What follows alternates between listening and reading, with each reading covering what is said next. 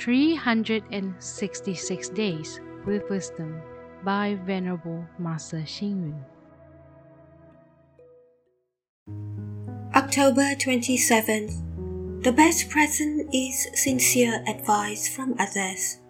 The best self cultivation is to forgive others. What is the best present? It is happiness. If you present gold jewelry or the like to a person who does not feel happy and joyful, then those things would be meaningless. Thus, the best present to give is joy and happiness.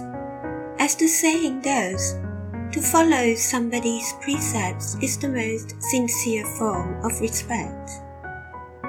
When we give other people respect and accept their opinions, then this is the best present. A suitable present can enhance the relationship between one another.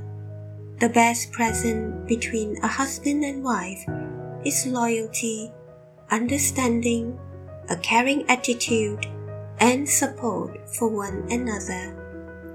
The best present that parents can give to their children is a good education and nurturing them with the right perspective of life. Thus, they will be equipped with skills to become independent. On the other hand, an obedient, filial, and understanding child is the best present for parents. Normally, we give presents during festivals, birthdays, anniversaries, and so forth. In fact, during difficult times, loving care with sincerity, providing comfort, and best wishes should be given to relieve someone from stress.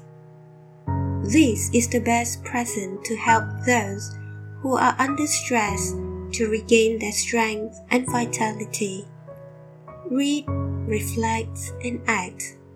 Happiness and respect are among good choices as presents to give to other people. Please tune in, same time tomorrow as we meet on air.